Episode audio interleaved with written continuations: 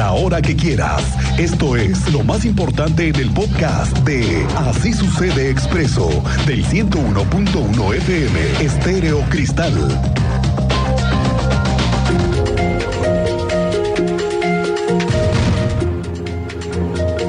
Pues como lo decíamos, ya estamos en Semana Santa y muchos buscamos descansar en este puente largo. Por ejemplo, un total de 731 trabajadores del municipio de Querétaro han ingresado su formato para tomar vacaciones en esta temporada. Así informó la Secretaría de Administración en la capital, Ana María Osornio. La funcionaria recordó que este jueves 6 y viernes 7 de abril se consideran días inhábiles, además de que el periodo vacacional para el ayuntamiento es del 10 al 14 de abril. Los 731 trabajadores que han tramitado vacaciones representan el 13% de la plantilla en el ayuntamiento. Me permito informarles que por convenio laboral del municipio de Querétaro son inhábiles los días 6 y 7 de abril y de acuerdo al calendario laboral se tiene por periodo vacacional la semana del 10 al 14 de abril. Hasta el día de hoy contamos con 731 formatos de vacaciones, lo que representa un 13% de trabajadores del municipio.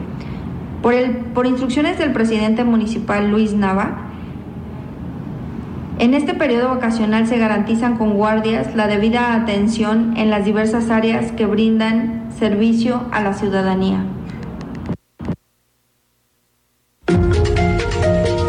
Para los que gustan de presenciar la procesión, le informo que el próximo viernes 7 de abril se realizará en el primer cuadro del Centro Histórico de la ciudad de Querétaro uno de los eventos religiosos más importantes dentro de las actividades de Semana Santa, que es la procesión del silencio, la cual evoca la penitencia y el dolor que causa la muerte de Jesús. Son 30 grupos, cofradías o hermandades que participan, las que en su conjunto congregan a 1.200 participantes en la procesión del silencio. Niñas, niños, mujeres, hombres, adultos, quienes portan la vestimenta del color de su cofradía, así lo informó el fraile Jesús Segura García, asesor espiritual Procesión del Silencio. Esta procesión que tiene 57 años de existencia tiene como fundamento los cinco misterios dolorosos del Rosario y las 14 estaciones del Via Crucis que las cofradías representan. La procesión del silencio iniciará el viernes 7 de abril en la puerta del Templo de la Cruz y recorrerá las calles de Felipe Luna, 5 de Mayo, Avenida Pasteur, Reforma, Juárez, Ángela Peralta, Corregidora e Independencia para concluir nuevamente en el atrio del Templo de la Cruz. El recorrido tiene una duración de tres horas. Entonces la procesión del silencio tiene como fundamento los cinco misterios dolorosos del Rosario y las 14 estaciones del mismo Veracruz, sistemas representadas por las cofradías. Que en estas cofradías a lo largo del año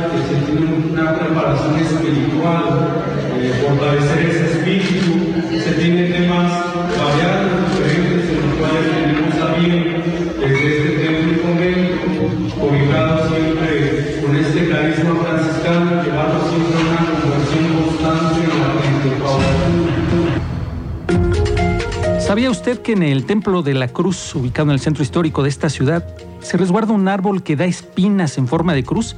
De hecho, usted puede ir a conocerlo. Iván González nos da una breve reseña de este lugar.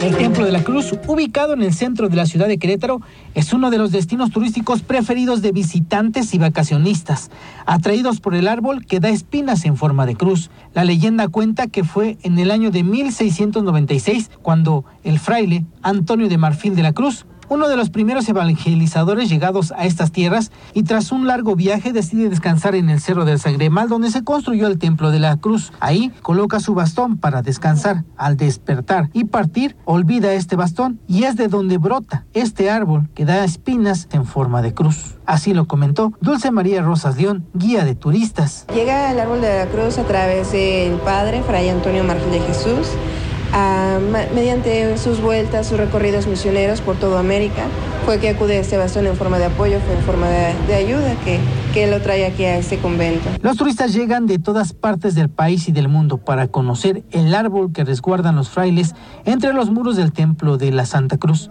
Así nos comentó Adolfo Morales, turista que viajó desde la ciudad de Juárez, Chihuahua, para conocer este árbol. Muy interesante, de hecho teníamos curiosidad de venirlo a, estar aquí viéndolo en forma presencial, la, lo del árbol de la Santa Cruz. Todos los días hay recorridos guiados en un horario de 9 de la mañana a 7 de la tarde en periodo vacacional, con un costo general de 20 pesos para personas mayores de 18 años y niños, la entrada general es de 10 pesos. Para el Grupo Radar, Iván González. En otros temas, no sé si le tocó ayer, en inmediaciones de plazas comerciales en la lateral de Bernardo Quintana y Corregidora Norte, una persecución que terminó ahí en Epigmenio González, un sujeto que amedrentaba a los ciudadanos con arma de fuego. Pues, ¿qué hizo? Movilizó a toda la policía, se dio la persecución, lo persiguen, lo atrapan, lo capturan, cierres viales, pero de esto le voy a tener más detalles más adelante. Tuvo que llegar una ambulancia también para valorarlo después de que choca con su unidad. Se lastima la nariz con el mismo volante y la bolsa de aire. Pero bueno, le doy detalles más adelante de esto. La Secretaría de Seguridad Pública Municipal de Querétaro logró la detención de más de 3.000 personas por diferentes hechos ilícitos durante el primer trimestre de este 2023. Juan Luis Ferrusca Ortiz, titular de la dependencia, detalló que del total de detenciones, 1.262 fueron de personas por algún delito, lo que derivó en su envío a la Fiscalía General del Estado. Además, 1.930 personas fueron enviadas a los juzgados cívicos por diferentes faltas administrativas, tales como consumo de sustancias o escandalizar en vía pública. Como parte de los operativos también fueron asegurados 123 elementos entre armas de fuego, armas blancas, mismas que fueron retiradas de las calles.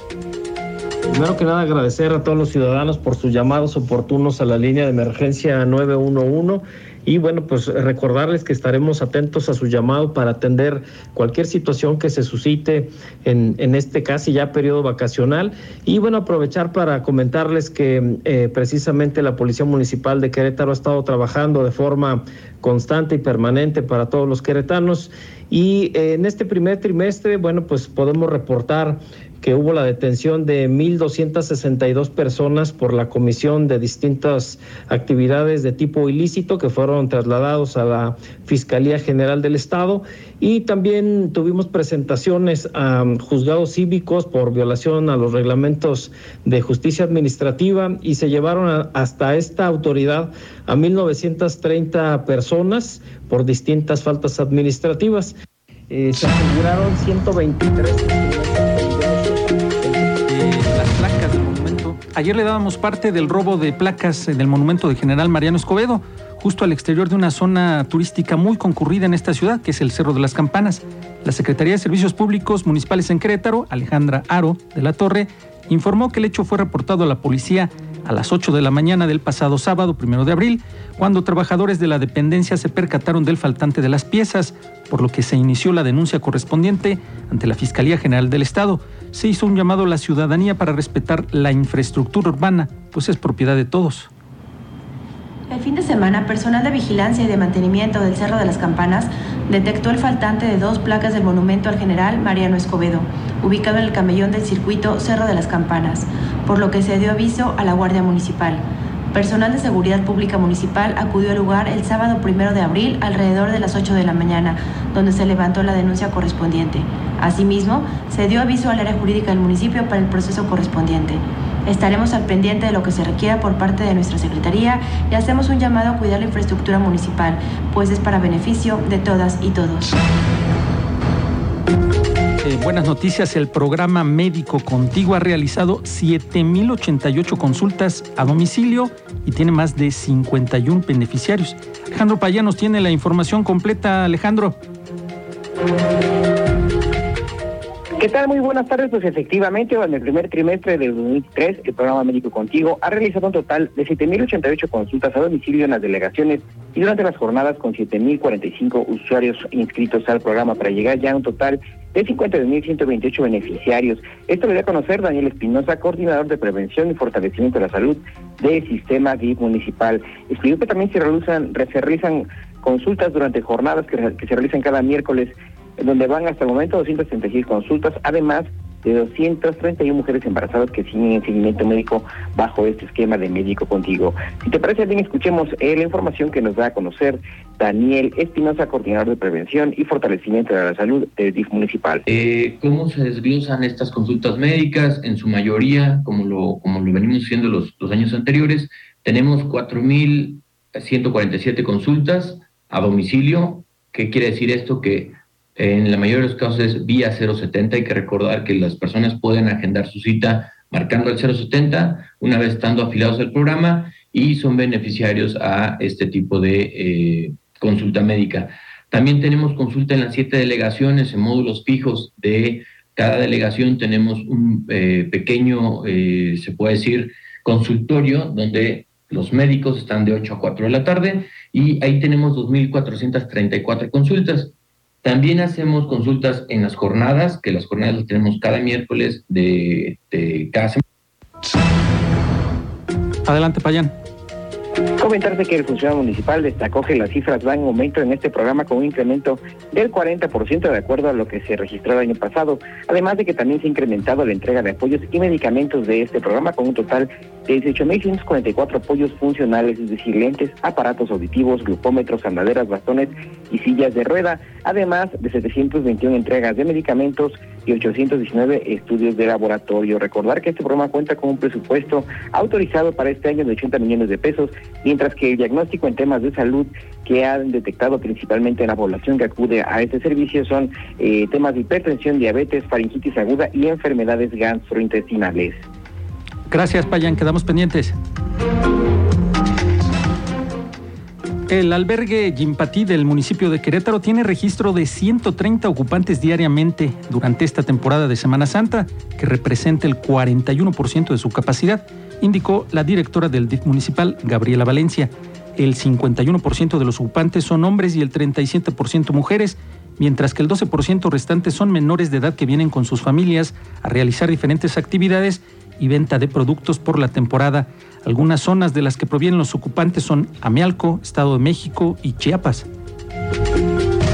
realizar eh, venta de sus productos y tenemos proyectado una asistencia diaria de alrededor de 130 a 150 eh, personas.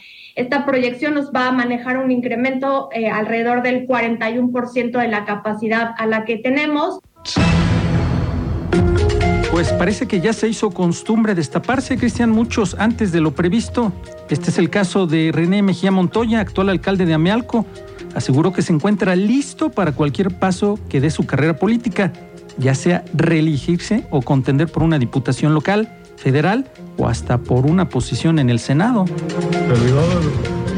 estamos trabajando ahorita en horario laboral, sin embargo yo te puedo decir que estoy listo para la reelección, que estoy listo para la diputación local, para la diputación federal, para la senaduría. El ser humano siempre tiene que estar listo en el ámbito que se desarrolle, ¿no? Por lo tanto, no me descarto para absolutamente nada, estaré listo para lo que encomiende, por supuesto, nuestro partido y, quienes tomen las decisiones y sin apasionarse y esperando los tiempos adecuados.